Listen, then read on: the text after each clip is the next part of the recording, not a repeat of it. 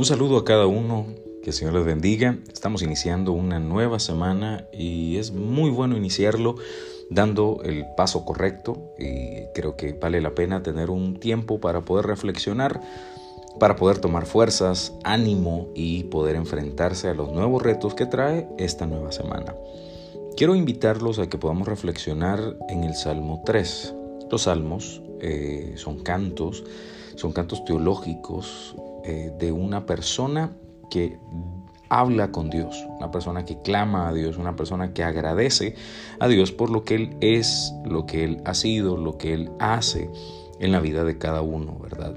Así que no vamos a leer el Salmo completo, pero sí me gustaría reflexionar en dos versículos. El Salmo 3, versículos 5 y 6.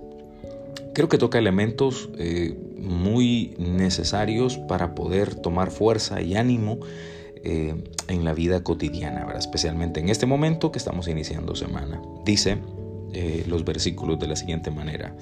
Estoy leyendo la nueva traducción viviente. Me acosté y dormí, pero me desperté a salvo, porque el Señor me cuidaba.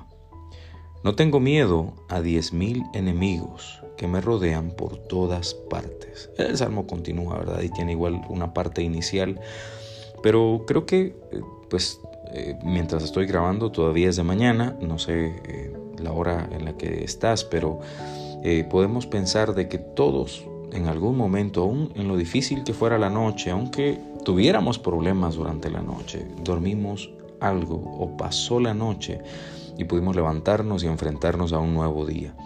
Y en el momento en que nos levantamos, nuestro primer pensamiento debería de ser, gracias a Dios por este nuevo día. Yo sé que mm, las dificultades no son las mismas. Yo sé que no todos nos levantamos con el mismo ánimo, no todos nos enfrentamos a los retos diarios con el mismo ánimo. Pero el nuevo día las nuevas oportunidades siempre deberán llevarnos a entender que Dios está en control. Aunque yo me sienta mal, aunque yo tenga dolores en mi cuerpo, aun cuando tenga enfermedades, el nuevo día es una esperanza. El nuevo día nos conecta con eh, ese, ese día el cual Cristo volverá y se llevará a su iglesia. ¿verdad? El tener un nuevo día nos debe llevar a poder pensar, soñar y reflexionar en el amor de Dios. El día puede hacer que nosotros lo veamos como problemático, lo veamos lleno de eh, tareas difíciles, puede hacer que lo veamos con eh, momentos los cuales no nosotros elegiríamos no tener que atravesarlos. Pero el día es una esperanza, el tener vida es esperanza. Cristo dijo que Él es la vida y nosotros debemos aprender a vivir esa vida de la manera correcta. El Salmo dice que el salmista despertó, igual que nosotros hoy, esta mañana, despertamos, nos levantamos y esa es prueba de que el Señor nos cuida. Es una prueba clara, concreta, de que Dios está en el cuidado de nuestras vidas. Después sigue diciendo, no tengo miedo el salmista habla de enemigos y nosotros puede hacer que pensemos que no tenemos enemigos, que somos muy amigos, que los vecinos nos quieren, los compañeros de trabajo se van bien con nosotros, que no tenemos enemigos. Y puede hacer que eso sea cierto. Pero hay situaciones, hay momentos, hay eh, cosas que pasan en esta vida que se convierten en nuestro enemigo. La enfermedad, el, virus, COVID, eh, es nuestro enemigo, no, nos quiere limitar. Eh, y así como ese, muchas enfermedades más. Eh, la economía, ahorita uno va al mercado y no alcanza para poder comprar todo lo que comprábamos eh, hace algunos meses. Los precios han subido.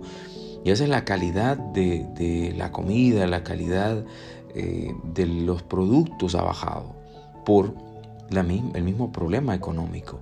Y, llegan a ser enemigos para nuestra familia. Ya a veces no podemos comprarle todo lo que comprábamos antes. Los niños piden cosas y, tal vez no podemos hacerlo. Y la necesidad se convierte en nuestro enemigo.